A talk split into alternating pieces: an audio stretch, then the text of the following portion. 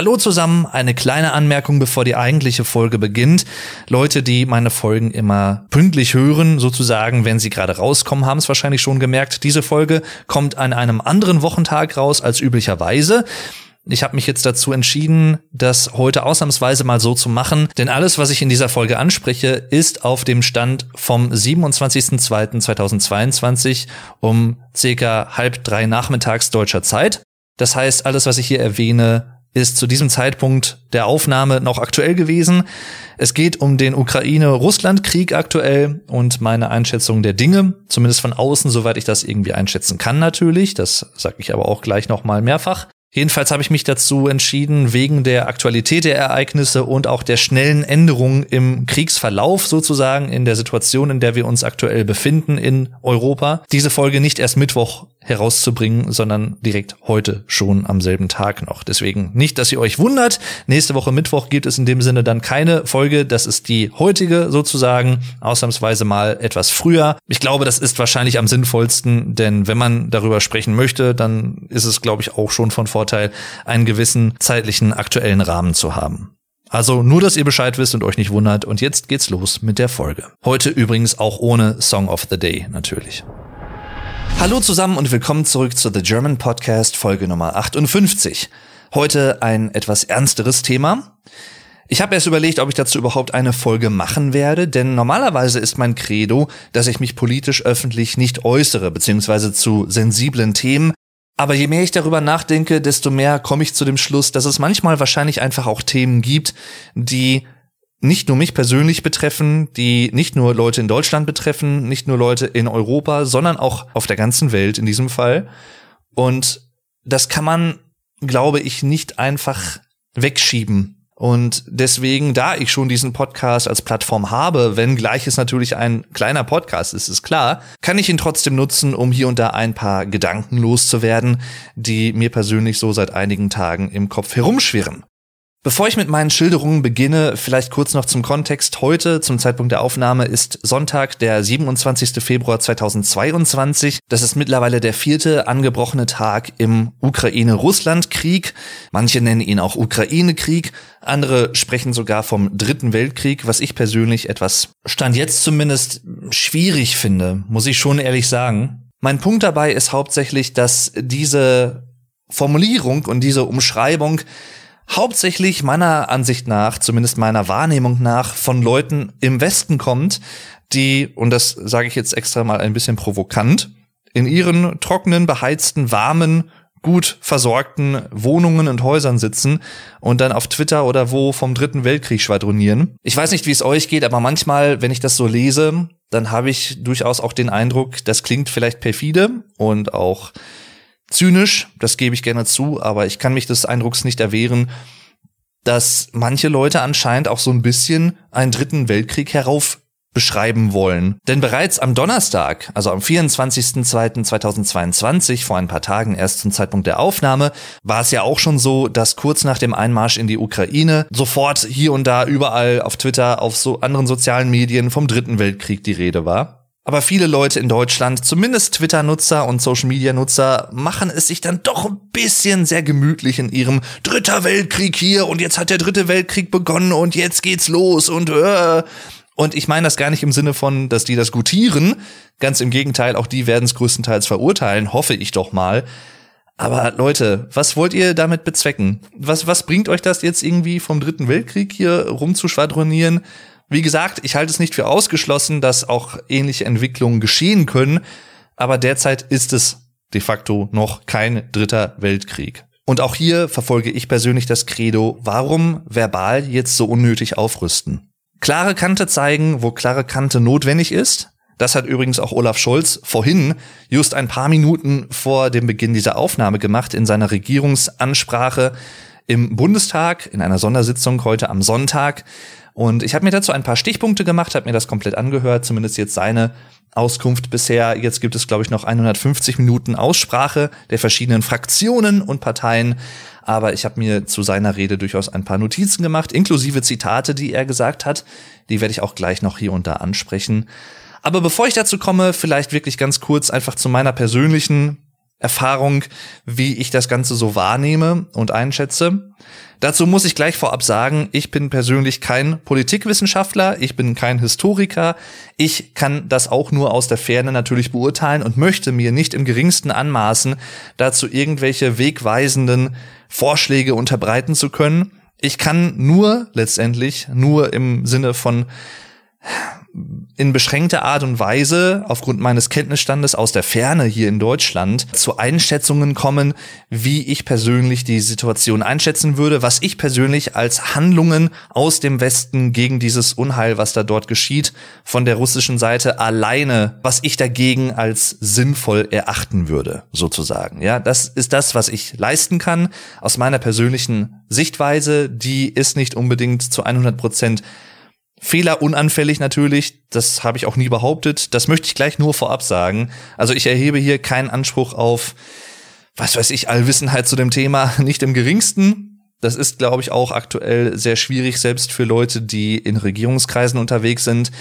Was einfach damit zu tun hat, dass die exakte Situation in allen Bereichen der Ukraine, die derzeit angegriffen werden, einfach ziemlich uneinschätzbar ist. Also ein paar Sachen kann man natürlich einschätzen. Hier und da gibt es auch teilweise widersprüchliche Medienberichte und das macht die Einschätzung natürlich auch einfach in gewissem Sinne schwierig. Jedenfalls, ich bin Donnerstagmorgen aufgestanden, ganz normal, um 20 nach 9. Also ich fange immer um 10 Uhr an zu arbeiten. Mein Handy ist gleichzeitig mein Wecker und ich schaue dann immer morgens eigentlich ganz kurz, gibt's irgendwie besondere Nachrichten und sowas. Mein Handy wurde direkt geflutet von Eilmeldungen ich lese sie einfach mal chronologisch vor. Die erste kam rein um 4.18 Uhr. Putin kündigt Militäroperation im Donbass an. Und ich glaube, das war auch in etwa so deutscher Zeit 20 nach 4 Uhr nachts, also morgens, die Zeit, wo das wirklich dann auch aktiv anfing. Dann 4.19 Uhr noch eine Einmeldung. Wladimir Putin ordnet Militäroperationen in Ostukraine an. Und allein da schon eine kleine Steigerung, wie ich finde, im, in sprachlicher Hinsicht. Donbass, ne, eine Re Region im Osten der Ukraine und jetzt hier komplett in Ostukraine. Das kann natürlich auch mehr umfassen als nur den Donbass. Um 4.36 Uhr zum Beispiel kam dann die Einmeldung, also nur einige Minuten später, USA verurteilen ungerechtfertigten Angriff Russlands. Dann nochmal zehn Minuten später, um 4.46 Uhr morgens deutscher Zeit, Eilmeldung Ukraine, Berichte über Schüsse und Explosionen. Um 6.01 Uhr, ukrainischer Präsident Zelensky ruft Kriegszustand aus. Dann noch eine Einmeldung um 7.24 Uhr, das ist die letzte, die jetzt hier noch im Screenshot mit drin ist. Ukrainisches Militär meldet intensiven Beschuss im Osten und im Westen. Und wenn es um 7.24 Uhr in dieser Einmeldung dann schon heißt, dass auch im Westen der Ukraine Beschüsse gemeldet werden, knapp drei Stunden nach den ersten Meldungen von Putin um diese Militäroperation anzukündigen. Alleine dieses Wording und dieses Framing ist natürlich auch schon wieder ja, sehr bedenkenswert, wie ich finde. Denn da wird nicht mal offen von Krieg gesprochen, natürlich nicht, oder eine kriegerische Auseinandersetzung. Nein, es ist eine Militäroperation. Diese sprachliche Verharmlosung ist da tatsächlich noch im Verhältnis das geringste Übel, was man ihm ankreiden muss. Und im Laufe des Tages habe ich dann mehr oder weniger kontinuierlich auch alles nebenbei so ein bisschen verfolgt, nebenbei beim Arbeiten. Und auch in den Tagen bis jetzt. Ich habe mir Livestreams angesehen, ich habe mir Pressekonferenzen angesehen, Knapp eine Woche zuvor war es ja erst soweit, dass Olaf Scholz als noch frischer Bundeskanzler seinen Antrittsbesuch auch in Russland gehabt hat. Unmittelbar vorher war er ja auch erst in der Ukraine zu Gast und hat mit Präsident Zelensky gesprochen. Auch das wahrscheinlich nochmal auch symbolisch natürlich ein Zeichen gewesen von, ne, wo stehen wir und wem fühlen wir uns eher zugehörig. Und dann ist er erst nach Russland gereist. Man könnte natürlich auch sagen, klar, auf dem Weg liegt erst die Ukraine und dann Russland rein geografisch, aber ich glaube schon, dass das durchaus auch als klares Zeichen gemeint gewesen sein könnte.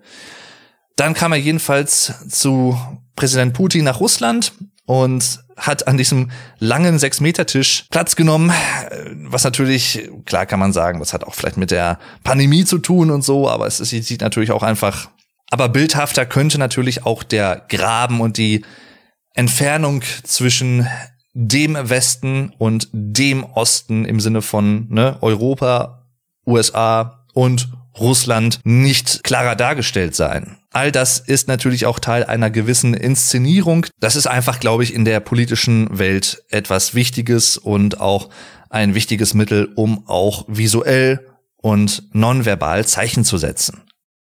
In den Tagen vor dem Besuch von Olaf Scholz im Kreml hatte auch Emmanuel Macron, also der französische Präsident, schon mit Putin gesprochen. Hier und da gab es natürlich auch zwischendurch telefonische Kontakte, soweit man das weiß. Aber alles, ja, wie soll man es nennen? Ein Bluff Putins? Es ist natürlich schwer zu sagen, wann genau sich Putin für diesen Schritt entschieden hat. Das Ganze fußt, so sagt man dieser Tage ja auch ganz gerne, so ein bisschen in einer Äußerung oder einer Art Versprechen, das aber nie verschriftlicht wurde, aus dem Jahr 1990, dass der Preis oder einer der Preise für die Wiedervereinigung Deutschlands wohl auch gewesen wäre, dass die NATO zugesichert hätte, dass sie sich nicht weiter in den Osten, also in die Nähe Russlands, ausbreiten würde. Wir alle wissen, das ist aber geschehen. Ne? Estland, Lettland und Litauen sind mittlerweile auch NATO-Mitglieder und die sind unmittelbare Nachbarn Russlands. Das schildere ich jetzt in dem Sinne, weil wir uns auch da, glaube ich, ein bisschen ehrlich machen müssen. Und das meine ich absolut nicht als Rechtfertigung für das, was aktuell geschieht. Das möchte ich und muss ich gleich betonen. Aber ich glaube halt auch, dass nicht nur der Osten im Falle Russlands, sondern auch der Westen, das ist ja mal so ein schwammiger Begriff, den man immer gerne in den Raum stellt, im Sinne der EU beziehungsweise im Sinne europäischer Mitgliedstaaten und auch im Sinne der NATO und NATO-Alliierten, dass auch der Westen in Anführungszeichen da nicht immer ganz uneigennützig natürlich gehandelt hat. Und natürlich liegt es auch im Interesse ehemaliger Sowjetstaaten wie der Ukraine, dass sie als mittlerweile selbstständige Staaten ihre eigene Sicherheit auch irgendwo garantiert haben können und vielleicht auch dafür plädieren, dann entweder der EU und oder der NATO beizutreten. Beides hatte die Ukraine ja auch schon vor, beziehungsweise auch direkt geäußert. Das ist bis heute, beziehungsweise ist wahrscheinlich auch erstmal auf absehbare Zeit nicht möglich, weil es einfach die Situation aktuell noch weiter verschärfen würde. So würde ich das persönlich jetzt einschätzen, aber ich weiß es nicht. Jedenfalls, worauf möchte ich hinaus? Und das schildere ich auch einfach nur, ohne das jetzt als etwas anzuführen, was ich im geringsten auch verstehen würde oder wofür ich Verständnis aufbringen kann, ich glaube, die Frustration Putins und auch seine Pläne, das jetzt zu tun, diese imperialistischen Gedanken, das hat seine Ursprünge auch schon in den letzten Jahren, wenn nicht sogar auch Jahrzehnten. Putin ist ja 2000 an die Macht gekommen und hat 2001, also noch frisch an der Macht quasi, im Bundestag sogar auf Deutsch gesprochen und hat damals ja auch davon gesprochen, dass man keine weitere Entfernung befürwortet. Auch natürlich im Sinne einer Handelszone von Vladivostok nach, ich glaube, was war es, Lissabon, wie er es genannt hat. Letztendlich ein großer, großer Handelsbereich in Europa mit Russland, nicht ohne Russland. Und nicht wenige, auch selbstkritisch, sagen natürlich auch im Westen und auch in Deutschland, dass wir damals die Hand dafür nicht weit genug ausgestreckt haben, beziehungsweise dass wir dafür vielleicht auch zu wenig getan haben könnten. Das vermag ich selber nicht zu beurteilen. 2001 war ich zehn Jahre alt, mal davon abgesehen, dass ich damals noch ein Kind war. Ich habe auch die russischen Präsidenten vor Putin nie bewusst wahrgenommen. Ich bin Jahrgang 91. Aber mir geht's da so wie vielen anderen Russen und Russinnen natürlich auch heutzutage, die, ich weiß nicht, Ende der 90er geboren wurden oder auch vielleicht sogar Mitte der 90er, die ausschließlich Wladimir Putin als russisches Staatsoberhaupt wahrgenommen haben. Mit der Ausnahme von Medvedev von 2008 bis 2012, ne, klar, aber mittlerweile kann Putin ja theoretisch gesehen bis 2036 an der Macht bleiben, hat er sich ja alles so hingedeichselt und da dachten wir, wir werden mit Angela Merkel und ihren 16 Jahren, beziehungsweise die frühere Generation mit Helmut Kohl mit seinen 16 Jahren schon krass dabei. Um es mal etwas umgangssprachlicher auszudrücken, das geht auch anders. Aber was ich hier für meine Person klipp und klar sagen möchte, und ich glaube auch ein großer Großteil der deutschen Bevölkerung ist da derselben Meinung, auch parteiübergreifend oder wie soll ich sagen, ideologieübergreifend könnte ich mir vorstellen. All das, egal was Putin und sein Machtzirkel intern, was andere vielleicht gar nicht so mitbekommen haben, sowohl in Russland, also die russischen Bürgerinnen und Bürger, als auch in anderen Staaten, all das, diese Gedanken, diese Handlungsoptionen, diese Weltanschauung, diese Ideologien, all das ist nicht im geringsten Maße eine Rechtfertigung für diesen Angriffskrieg, den Russland jetzt vom Stapel gezogen hat. Auch hier wird ja aktiv mit Fake News argumentiert und einfach mit falschen Behauptungen. Das muss man auch mal ganz klar so sagen und nicht irgendwie drumherum schwurbeln und irgendwelches Verständnis heucheln oder so. Nein. Er argumentiert, dass eine Entnazifizierung in der Ukraine her müsse, dass dort unheilvolle Kräfte das Land terrorisieren würden und unheilvolle Kräfte inklusive des ukrainischen Parlaments und der ukrainischen Politik gegen die eigenen Bürger wohl aufbegehren würden. Klar argumentiert Putin mit dieser Sicht, das ist ein Brudervolk von uns, das stimmt ja auch irgendwo. Denn die Ursprünge sowohl der Ukraine als auch Russlands, wie wir es heute kennen, liegen ja um die Region Kiew, wenn man mal lange in die Geschichte zurückgeht.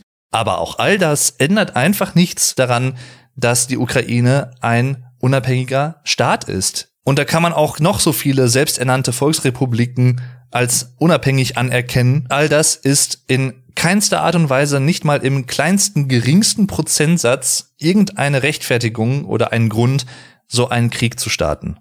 Mittlerweile ist der Krieg ja auch auf die Cyber-Ebene übergegriffen, also Anonymous hat diverse russische Websites inklusive des Kremls lahmgelegt.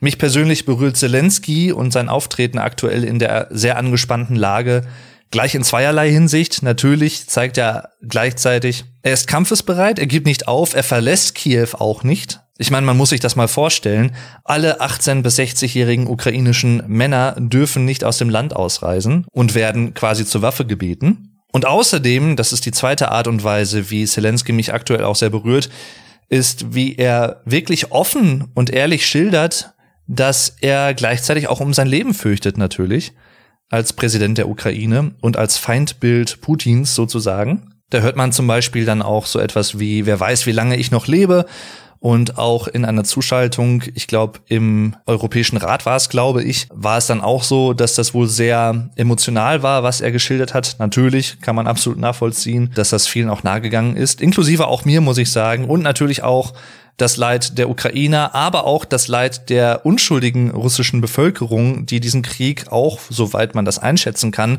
durchaus nicht zu einem geringen Teil nicht möchte. Da muss ich sagen, da fällt es mir persönlich einfach schwer, die Verhältnisse abzuschätzen, im Sinne von, wie viele der Russen bevorzugen oder befürworten diesen Krieg und diese allgemein eher in die Vergangenheit und in die Wiederherstellung der Vergangenheit gerichtete Ansicht Putins von wegen, ne, wir wollen zurück vor 1997, wo ja dann auch weitere NATO-Staaten im Osten Europas beigetreten sind. Und wie viele Russinnen und Russen lehnen das komplett ab? Lehnen auch vielleicht Putin komplett ab? Aber ich glaube schon, zumindest ist es ja das auch, was man aktuell in mehreren Medien hört, auch hier in Deutschland, dass wohl zunehmend auch russische Bürger gegen den aktuellen Krieg sind und gegen die aktuellen Machenschaften Putins.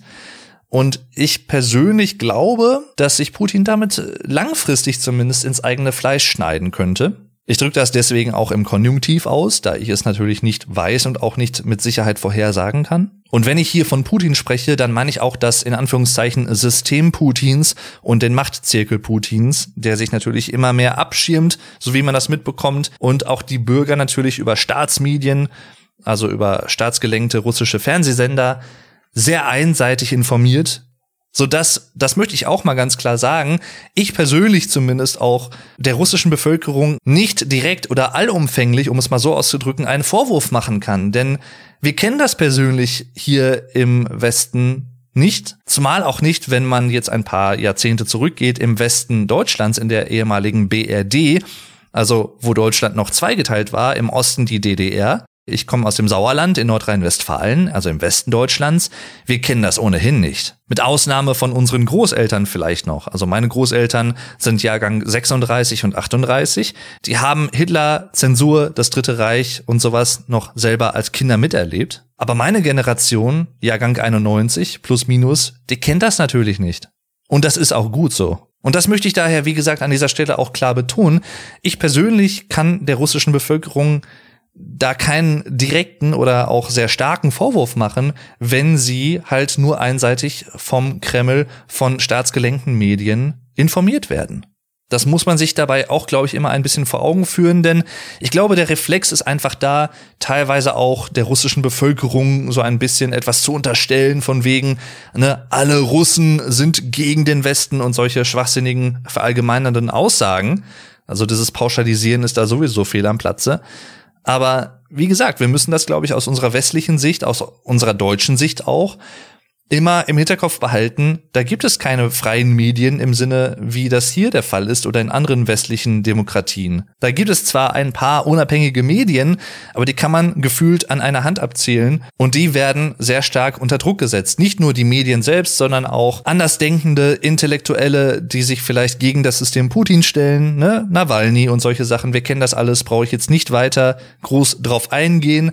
Jeder von euch, der so ein bisschen die Medien in den letzten Tagen, Wochen, Monaten, Jahren verfolgt hat, was dieses Thema angeht, wird wissen, was ich meine. Und das, finde ich, muss man bei aller negativen Haltung gegenüber Putin und seinem Regime dabei doch auch berücksichtigen. Anders ausgedrückt, in diesem aktuellen Krieg sterben Leute auf beiden Seiten.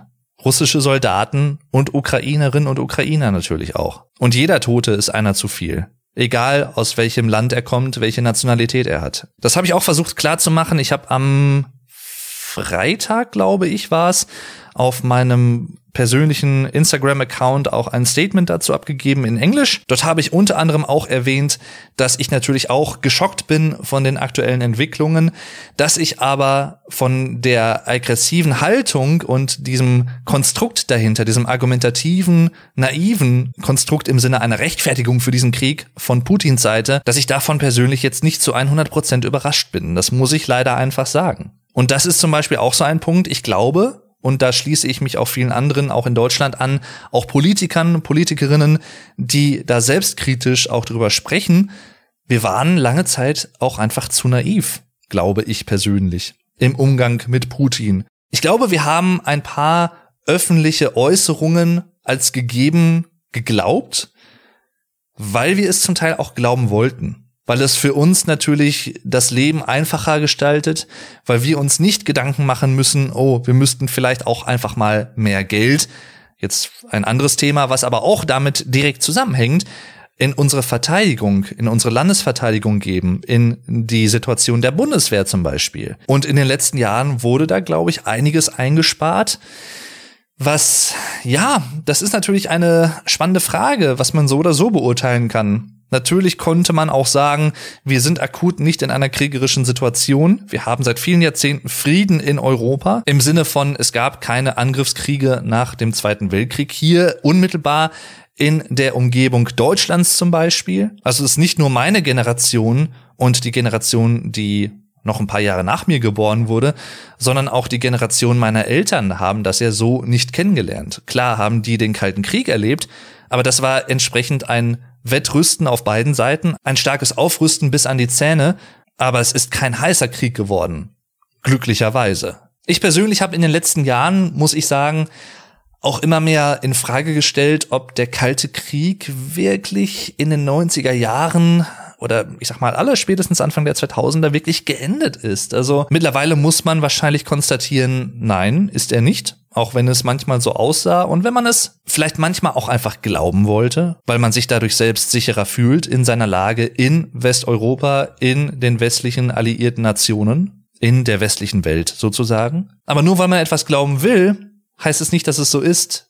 Das ist sowohl wahr für das, was ich gerade meinte hinsichtlich des Westens, aber auch hinsichtlich Putins, um jetzt diesen Krieg zu rechtfertigen. Ich meine, die EU braucht manchmal einfach sehr lange, um gewisse Entscheidungen zu treffen, was nicht nur, aber teilweise, so würde ich das wahrnehmen, auch damit zu tun hat, dass es ein gewisses Einstimmigkeitsprinzip gibt.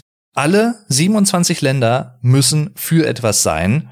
Und wenn nur ein Land dagegen ist, wird es nicht umgesetzt. Ich kann natürlich nachvollziehen, woher dieser Gedanke wahrscheinlich kommt, weil man ein wirklich geeintes Europa im Sinne einer EU und EU-Mitgliedstaaten haben möchte. Verstehe ich absolut.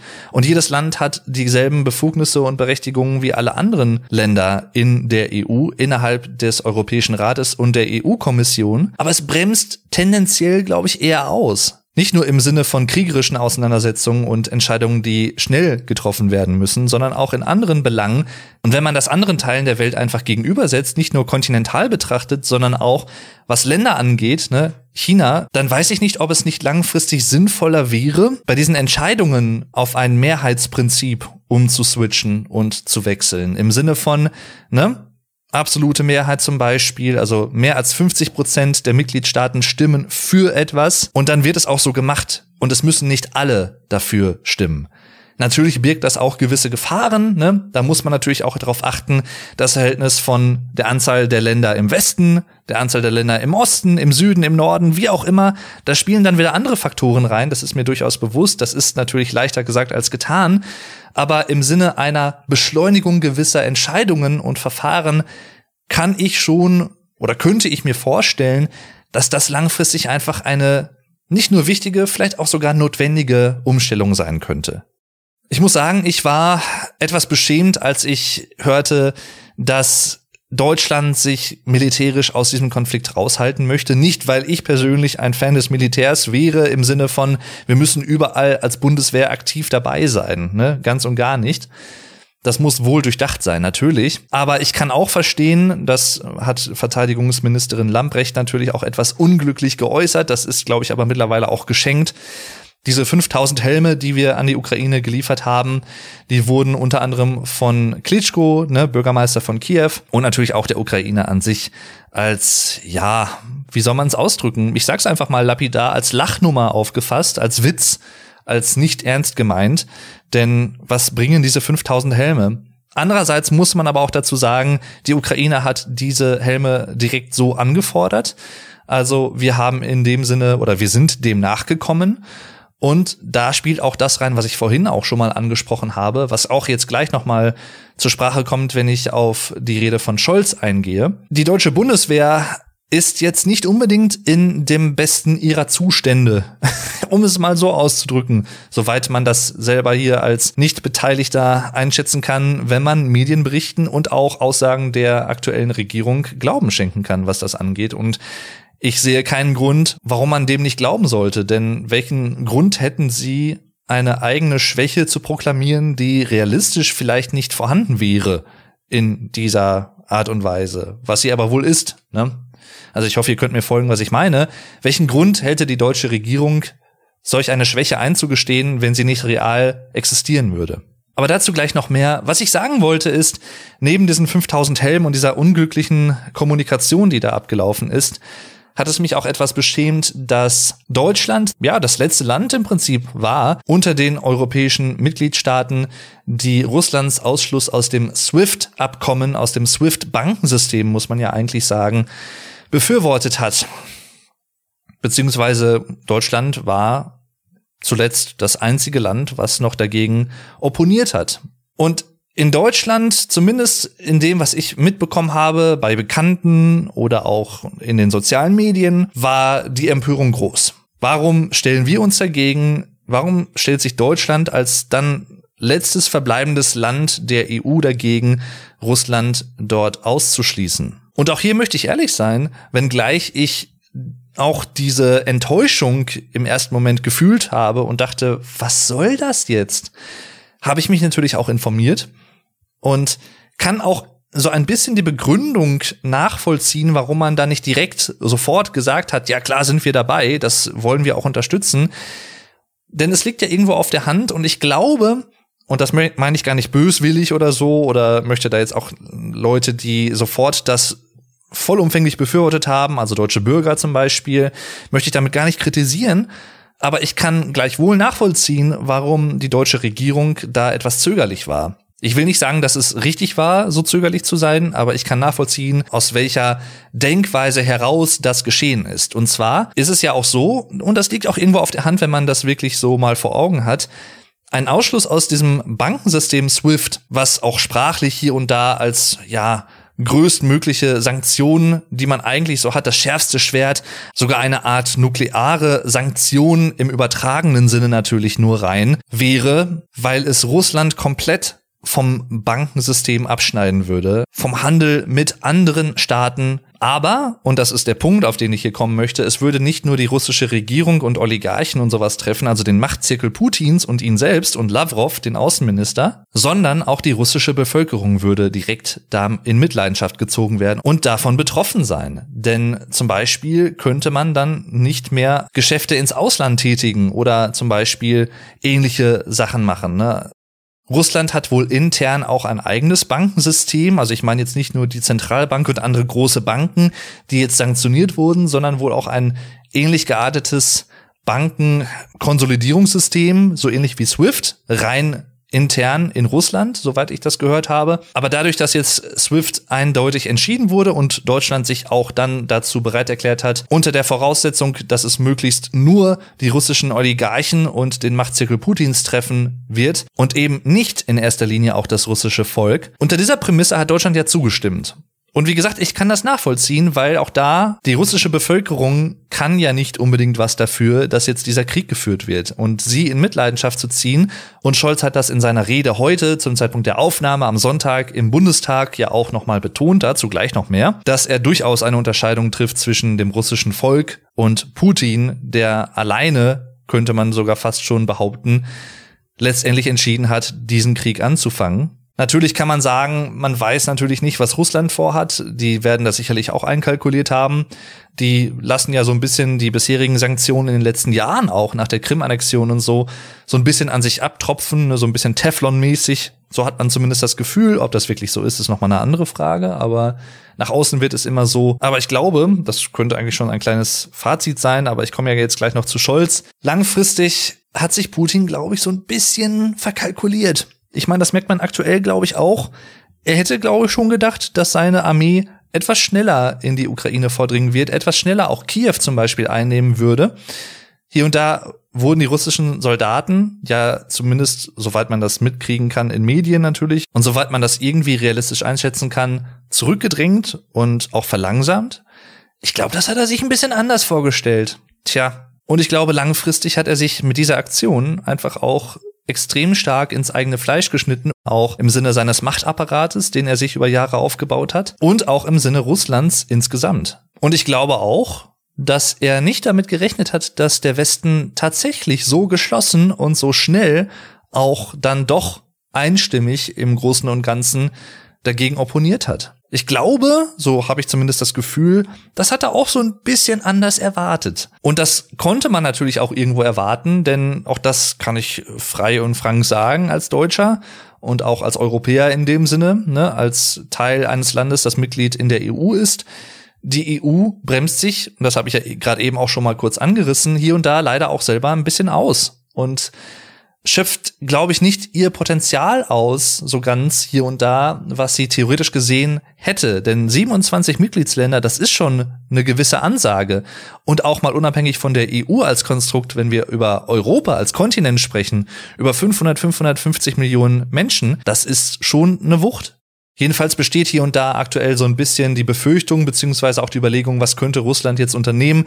Wird die Bindung zu China vielleicht verstärkt, wobei China natürlich auch so ein bisschen zwischen den Stühlen ist, denn natürlich hat es eine gewisse Nähe zu Russland, nicht nur geografisch, sondern auch wirtschaftlich, aber es hat halt auch sehr wichtige und sehr viele Handelsbeziehungen in den Westen hinein um das mal allgemeiner zu sagen. Nicht nur nach Deutschland natürlich, sondern auch in den Westen allgemein. Und es sich jetzt, glaube ich, mit dem Westen zu verscherzen, indem man zu sehr auf der Seite Russlands wäre, das könnte auch für China sehr gefährlich sein. Einerseits wurden, soweit ich das mitbekommen habe, im Sinne der chinesischen Regierung wohl auch die russischen Machenschaften aktuell kritisiert, aber gleichzeitig lehne man wohl ab, das drücke ich sehr vorsichtig aus, wie gesagt, deswegen konjunktiv, dass man hier von einer Invasion sprechen könne. So habe ich das zumindest aufgeschnappt. Das heißt, es gibt einerseits die Befürchtung, dass Russland sich vermehrt mit China zusammentun könnte, auch im Sinne einer Umgehung dieses SWIFT-Ausschlusses und auch, dass vielleicht Kryptowährungen, Bitcoin oder ähnliche Sachen dann von Russland genutzt werden könnten, um diesen SWIFT-Ausschluss so ein wenig abzufedern. Andererseits denke ich mir dann allerdings so, klar ist das vielleicht der erste Reflex, den man hat, wenn man darüber nachdenkt, aber ganz ehrlich, so eine dezentral organisierte Währungsstruktur wie der Bitcoin oder andere Kryptowährungen, die ja im Kern alle dezentral sind, Ich glaube nicht, dass ein Präsident wie Putin, dass der, glaube ich, und seine Gefolgsleute mit einer dezentralen Lösung, die er selber nicht ohne weiteres immer in allen Facetten und Belangen kontrollieren kann, ich glaube nicht, dass der da so der größte Fan von wäre. Aber keine Ahnung. Ich schilder einfach nur meine Wahrnehmung der aktuellen Dinge und der Ereignisse der letzten Jahre und Jahrzehnte, die ich persönlich so mitbekommen habe. Und auch das, um eine Brücke zu schlagen, was ich erst vor einigen Minuten mitbekommen habe. Und zwar die Rede von Olaf Scholz im Bundestag in einer extra anberaumten Sitzung am Sonntag. Normalerweise sind sonntags keine Sitzungen im Bundestag, aber aufgrund der aktuellen Lage und der Dringlichkeit der Lage wurde sie einberufen. Alle waren da. Übrigens, ich habe es live verfolgt. Im Prinzip wirklich alle Parlamentarier, soweit ich das sehen konnte. Also das war wirklich rappelvoll. Ich glaube, jeder Platz war mehr oder weniger besetzt. Und ich habe mir ein paar Notizen gemacht. Ich habe ein paar Zitate von ihm aus seiner Rede aufgeschrieben, die ich kurz erwähnen möchte und auch kurz meine Eindrücke dazu schildern möchte. Und zwar hat Scholz davon gesprochen, dass wir seit Donnerstag in einer neuen Zeit leben. Putin hat eine, Zitat, neue Realität geschaffen. Zitat Ende. Und ich persönlich glaube, dass das durchaus auch so ist. Das ist nicht erst seit diesem Angriffskrieg so, der jetzt ausgeübt wurde und gestartet wurde am Donnerstag, sondern wie gesagt, meiner Meinung nach, und ich glaube, das deckt sich auch so ein bisschen mit der Meinung vieler anderer Journalisten und auch deutscher Mitbürger und auch der Regierung sicherlich, beziehungsweise Politikern allgemein in Deutschland, zu einem Großteil zumindest, nicht alle. Dieser Angriffskrieg hat seine Ursprünge durchaus schon in den letzten Jahren und Jahrzehnten. Dann hat er noch etwas angesprochen, was ich persönlich natürlich auch einfach eine Schande finde. Das hat er übrigens auch so ausgedrückt. Und zwar, dass Russland als ständiges Mitglied im UN-Sicherheitsrat durch sein Veto in dieser Funktion verhindert hat, dass dieser Angriffskrieg und diese Machenschaften aktuell von Russland in der Ukraine anerkannt verurteilt wurde. Und dazu hat Scholz gesagt, was für eine Schande. Scholz hat den Angriff als Zitat infamer Völkerrechtsbruch, Zitat Ende, und Putin als Zitat Kriegstreiber, Zitat Ende bezeichnet. Und ganz ehrlich, dem habe ich nichts hinzuzufügen. Gleichzeitig hat er aber auch betont, und auch dem stimme ich zu, wie eigentlich allem, was er in dieser Rede gesagt hat, muss ich wirklich sagen. Ich bin zwar aktuell sehr froh, dass er der Bundeskanzler ist und nicht andere Leute, die vielleicht noch zur Wahl gestanden hätten, unter anderem von einer etwas konservativeren Partei. Aber das heißt nicht, dass ich unkritisch bin. Und da ist es mir egal, wer aus welcher Partei kommt oder was vorhat. Ich verfolge das immer kritisch. Aber bei dieser Rede kann ich ihm tatsächlich vollumfänglich eigentlich zustimmen. Scholz hat fünf Handlungsaufträge benannt, die ich auch mal kurz anreißen möchte. Der erste ist, wir müssen die Ukraine in dieser verzweifelten Lage unterstützen. Absolut. Auch da, wie gesagt, habe ich eben schon angemerkt, bin ich nicht unkritisch. In militärischen Fragen muss man natürlich sehr vorsichtig agieren, beziehungsweise darf nicht, glaube ich, unüberlegt handeln und agieren. Natürlich nicht. Aber gleichzeitig kam diese 5000 Helme Geschichte und so, das kann ich durchaus von ukrainischer Seite oder aus ukrainischer Sicht nachvollziehen. Und es gab in Deutschland, glaube ich, auch nicht wenige, die das auch kritisch fanden, mich eingeschlossen. Punkt zwei: Putin muss vom Kriegskurs abgewiesen oder abgebracht werden. Der Krieg wird sich auch als Katastrophe für Russland erweisen. Auch das habe ich vorhin schon mal angesprochen. Und ich glaube auch, dass das tatsächlich so sein wird das Regime Putin, und das sage ich jetzt absichtlich so, weil ich nicht nur ihn selbst meine, sondern auch seinen Machtzirkel und alle Leute, die da irgendwo mit hineinspielen, die Frauen und Männer ungleich behandeln, die gegen Homosexuelle oder Anderssexuelle sozusagen agieren, die freie Meinungsäußerungen mit Füßen treten und, und, und, die sind da jetzt lang genug mit durchgekommen, und ich glaube, die werden sich irgendwann nochmal in einer sehr misslichen Lage wiederfinden. Im Sinne einer politischen Isolation und im Sinne von Sanktionen, die, da kann man noch so sehr behaupten, dass sie, ach, das prallt an uns ab und so nach dem Motto, ne? Ich glaube, irgendwann prallt das eben nicht mehr so ab. Das wird irgendwann auch die russische Wirtschaft treffen, die ohnehin nicht allzu stark ist. Das darf man ja auch nicht vergessen. Russland ist zwar ein riesiges Land, aber die russische Wirtschaft ist im Verhältnis dazu und auch im Vergleich zu anderen EU-Staaten vor allem auch wirklich nicht so stark. Russland hat zwar über 600 Milliarden Devisen auf Rücklage, aktuell. Das heißt, Putin kann sich diesen Krieg durchaus gut leisten, aber ein Großteil dieser 600 Milliarden Devisenrücklagen ist für Sanktionen aus dem Westen und ähnliche Reaktionen und Einschränkungen nicht unbedingt immer so ganz unantastbar. Punkt Nummer drei. Wir müssen verhindern, dass der Krieg auf andere Länder übergreift. Das auf jeden Fall, denn ich habe es ja eben schon mal erwähnt, ne? Estland, Lettland, Litauen direkt angrenzend an Russland sind NATO-Mitglieder. Das darf man nicht vergessen. Putin hat ja auch gedroht, dass, das muss man sich auch mal vor Augen führen, wie größenwahnsinnig und arrogant das auch einfach ist, das muss man mal so sagen.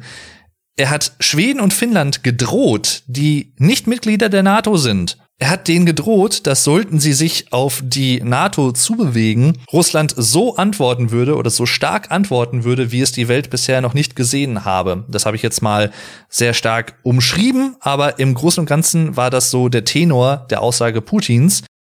Gleichzeitig darf man aber auch nicht vergessen, sollte zum Beispiel ein NATO-Territorium angegriffen werden, würde Artikel 5 greifen. Das heißt, alle NATO-Mitglieder sind verpflichtet oder haben sich verpflichtet, wenn ein NATO-Land angegriffen wird, das so anzusehen, dass auch das eigene NATO-Mitgliedsland, in dem man selber ist, angegriffen wird. Das heißt, wird ein Land im NATO-Mitgliedschaftsgebiet sozusagen angegriffen, werden im Umkehrschluss eigentlich alle NATO-Länder angegriffen und auch alle NATO-Länder würden einschreiten. Und das ist meiner Ansicht dann schon eher ein Grund, von einem dritten Weltkrieg zu sprechen und nicht das, was aktuell passiert und was manche Leute schon so ein bisschen sensationsgeil, ich drücke es jetzt mal wirklich ein bisschen provokant aus, als dritten Weltkrieg bezeichnen. Da ist, glaube ich, schon noch mal ein Unterschied, den man auch fairerweise mal treffen sollte. Und das heißt mitnichten, das muss ich an dieser Stelle auch sagen, dass man das kleinreden möchte, wenn man nicht von einem dritten Weltkrieg spricht, was aktuell im Russland-Ukraine-Krieg passiert. Auch hier hat Scholz in dem Sinne auch nochmal die Beistandspflicht in der NATO bestätigt, beziehungsweise er hat gesagt, wir stehen ohne Wenn und Aber dazu. Und Zitat, Präsident Putin sollte unsere Entschlossenheit nicht unterschätzen. Zitat Ende. Und Zitat, wir meinen das sehr ernst. Zitat Ende. Punkt 4, nur Worte reichen nicht. Zitat, Bundeswehr braucht neue starke Fähigkeiten. Zitat Ende. Ich will nicht sagen, dass mich das so ein bisschen überrascht hat, denn das hat es tatsächlich nicht. Ich glaube, das ist tatsächlich einfach notwendig. Und das heißt nicht, dass ich persönlich jetzt der größte Fan des Militärs bin oder von militärischen Invasionen und Eingriffen und sowas. Ne? Absolut nicht. Man muss da, glaube ich, schon sehr vorsichtig agieren. Und bevor Militär eingesetzt wird, sollten wirklich alle, ausnahmslos alle diplomatischen Möglichkeiten und Gesprächsoptionen ausgeschöpft sein und auch so ausgeschöpft sein, dass sie einfach keinen Fortschritt mehr bringen und dass vielleicht sogar auch eine Seite einseitig das Gespräch beendet.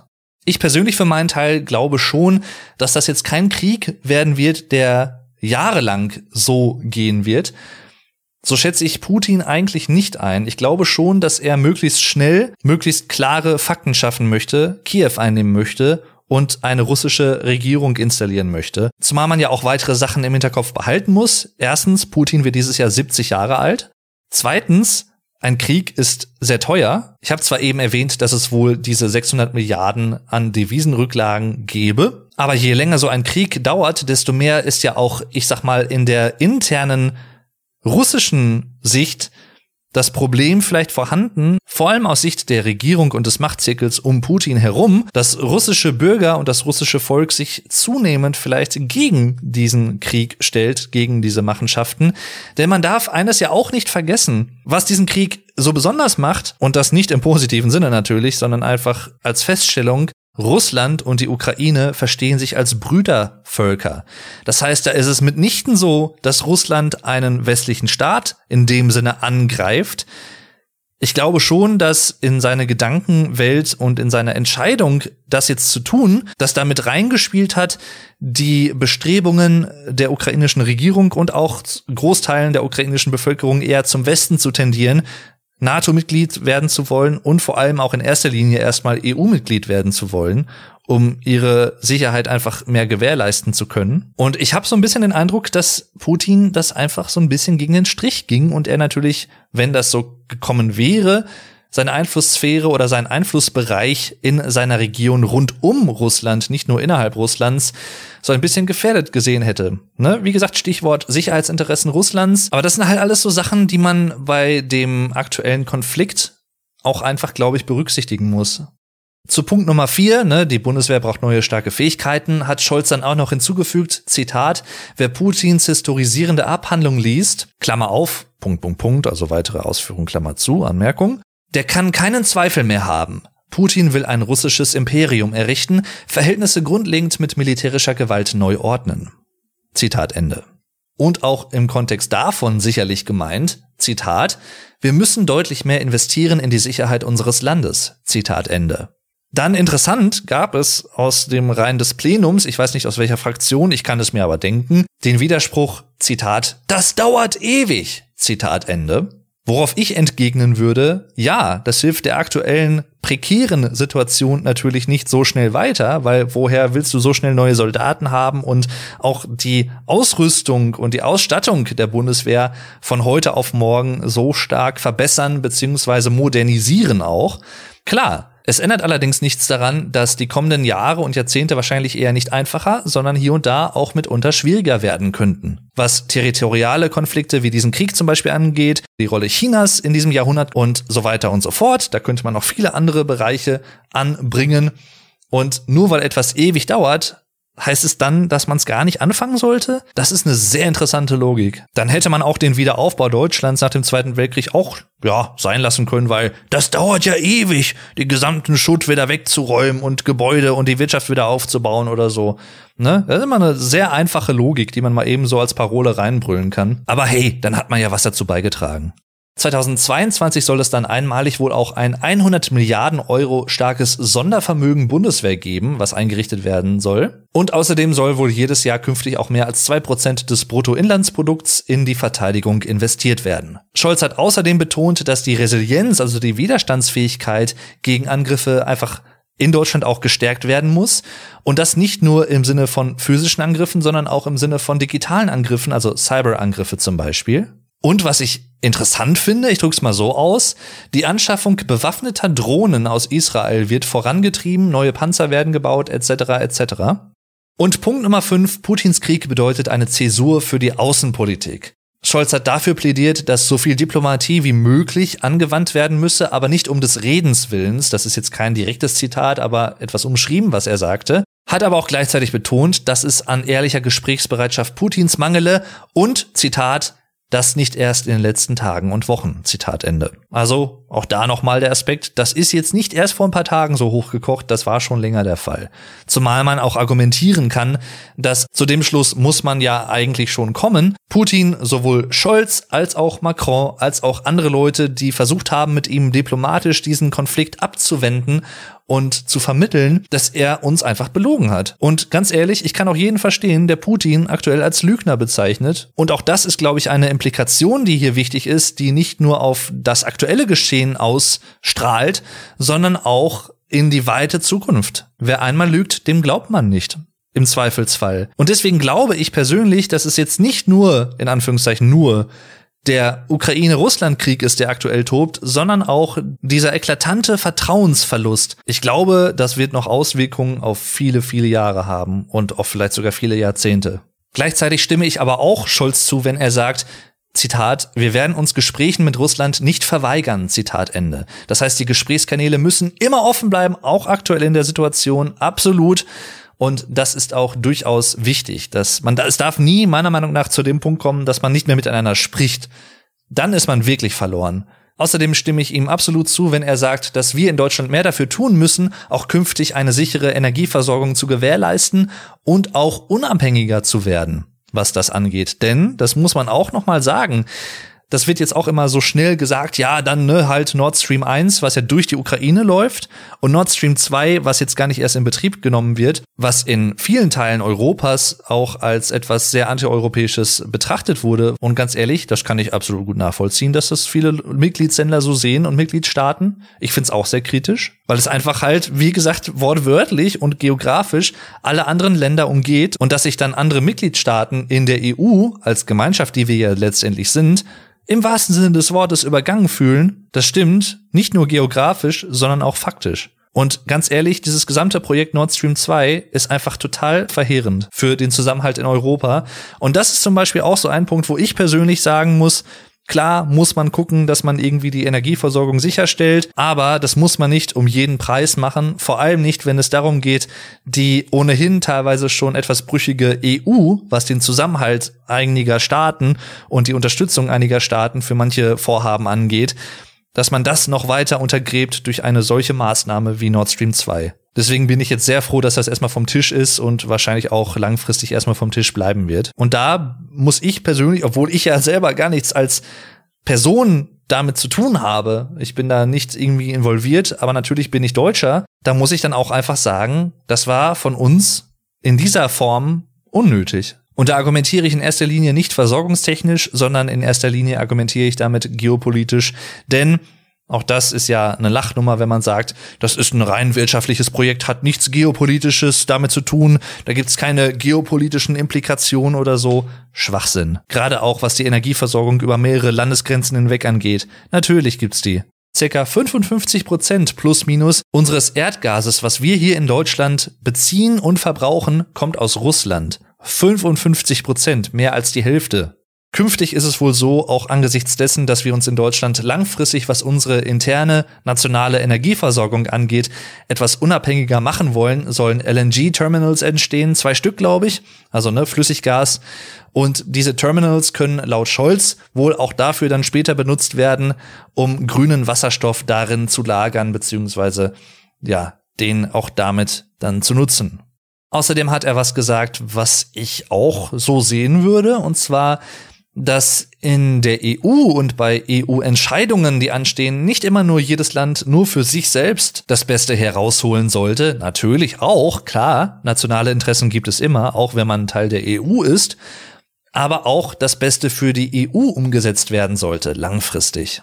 Ich persönlich weiß ehrlich gesagt nicht, wie ich einem Gedankenkonstrukt die Vereinigten Staaten von Europa gegenüberstehe persönlich, das muss ich schon sagen. Ich kann aber verstehen, dass es immer wieder genannt wird, denn es wird in den kommenden Jahren und Jahrzehnten für Europa nicht unbedingt leichter werden, sich in der Welt zu behaupten. Und da kann ein Land, und das muss nicht unbedingt Deutschland sein, sondern zum Beispiel auch, ohne das Böse zu meinen, ein etwas kleineres Land wie Österreich mit, glaube ich, acht Millionen Einwohnern oder wie viel es da gibt, da kann ein Land alleine wie Österreich zum Beispiel nicht viel bewirken und hat auch nicht viel zu melden. Deswegen bin ich auch persönlich, unabhängig davon, wie sich das jetzt entwickeln wird, ich sag mal, ne, Stichwort Vereinigte Staaten Europas und so. Ich glaube nicht, dass das kommen wird, in dem Sinne, dass wir quasi Deutschland als nationales Land so in Anführungszeichen auflösen würden und uns einem Land Europa, also die USE sozusagen, dass wir uns dem so anschließen würden. Ich glaube, so würde es wahrscheinlich nicht kommen. Aber davon jetzt mal unabhängig, ich bin einfach generell gespannt, wie sich das in den nächsten Jahren entwickelt.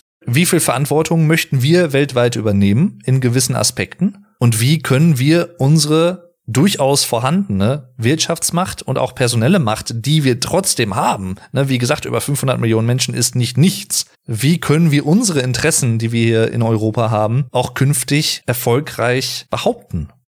Scholz hat auch betont, dass wir uns weitere Sanktionen ohne irgendwelche Denkverbote vorbehalten und es gab auch zweimal Standing Ovations und zwar einmal für den Botschafter Melnik, also den ukrainischen Botschafter, der auf der Zuschauertribüne Platz genommen hatte und anwesend war und auch als Scholz sich aktiv bei den Leuten bedankt hat, die gegen diese Kriegstreiberei Putins auf die Straße gegangen sind in allen möglichen Ecken und Orten der Welt. Da gab es dann auch noch das Zitat wir wissen, sie sind viele. Zitat Ende. Und auch die Ergänzung, ich bin mir sicher, Freiheit, Toleranz und Menschenrechte werden sich auch in Russland durchsetzen.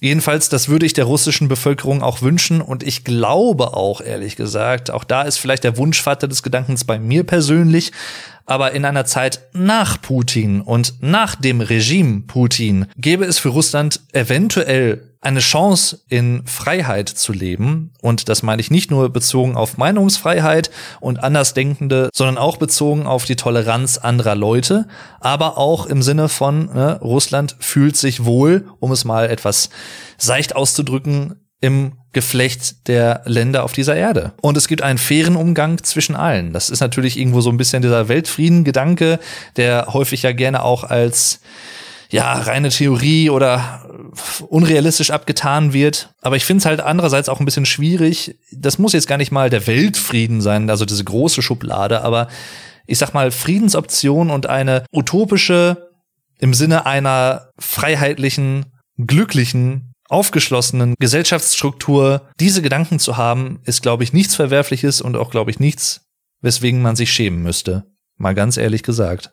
Meine Hoffnung, das kann ich abschließend sagen, ist natürlich, dass sich das jetzt nicht weiter eskaliert im Sinne von auf andere Länder übergreift, erst recht nicht auf NATO-Territorium übergreifen wird. Das kann, glaube ich, derzeit auch niemand sagen. Es kann auch niemand wirklich klar sagen, wie sich das jetzt weiterentwickeln wird in den nächsten Tagen und Wochen. Wie gesagt, alles, was ich jetzt gesagt habe, immer unter der Prämisse betrachten, dass ich das zum Zeitpunkt des 27.02. am Sonntag um 14.32 Uhr gesagt habe. Ich gucke gerade mal eben noch auf mein Handy, ob es irgendwelche weiteren akuten Meldungen gibt. Ja, die gibt es tatsächlich. 14.28 Uhr, also vor vier Minuten zum Zeitpunkt der Aufnahme, Eilmeldung. Wladimir Putin versetzt Atomstreitkräfte in Alarmbereitschaft. Dennoch bleibe ich dabei. Ich hoffe auf eine Deeskalation. Ich glaube, langfristig wäre eine Art neutraler Status der Ukraine durchaus erstrebenswert. Das hat die Ukraine ja selber auch schon mittlerweile zumindest auch ins Gespräch gebracht. Ich könnte mir zumindest vorstellen, dass es eine mögliche Option wäre, um eine Lösung zu finden, mit der sich beide Seiten irgendwo befrieden können, im wahrsten Sinne des Wortes. So, jetzt ist es mittlerweile 18.02 Uhr am selben Tag immer noch. Ich habe den Podcast soweit fertig geschnitten, wird jetzt gleich hochgeladen und veröffentlicht. Und es gab dann noch eine weitere Eilmeldung, und zwar Ukraine stimmt Gesprächen an der Grenze zu Belarus zu. Das war um 14.49 Uhr so, wurde nochmal ergänzt um 17.49 Uhr, also erst vor ein paar Minuten zum Zeitpunkt der Aufnahme. Und zwar heißt es da, russische und ukrainische Delegationen wollen sich in der Nähe des Flusses Pripyat treffen. Das ist übrigens in der Nähe des Atomkraftwerks Tschernobyl, was ja auch in der Nähe von der Stadt Pripyat liegt. In Belarus stationierte Raketen und Flugzeuge blieben währenddessen am Boden. Also kann man zumindest hoffen, dass es dazu kommt, dass da irgendwie was bei rumkommt. Und natürlich drücke ich für alle Beteiligten die Daumen, gerade auch für die ukrainische Bevölkerung, aber auch für die Russen und Russinnen, die diesen Krieg nicht möchten, dass sich hier dann doch eine friedliche Lösung ergibt. Also dann, danke fürs Zuhören, danke für eure Aufmerksamkeit. Ich habe versucht, es nach meinem besten Wissen und Gewissen hier zu schildern, wie ich zu den Sachen stehe. Nicht nur was den Ukraine-Russland-Konflikt angeht, sondern auch die zukünftige Rolle Europas und Deutschlands in der Welt. Das habe ich ja jetzt zum Ende hin verknüpft mit den Aussagen von Scholz etwas versucht auch noch zu erläutern. Mal schauen, mal schauen. Also dann, vielen Dank fürs Zuhören, bis zum nächsten Mal und tschüss, euer Dave.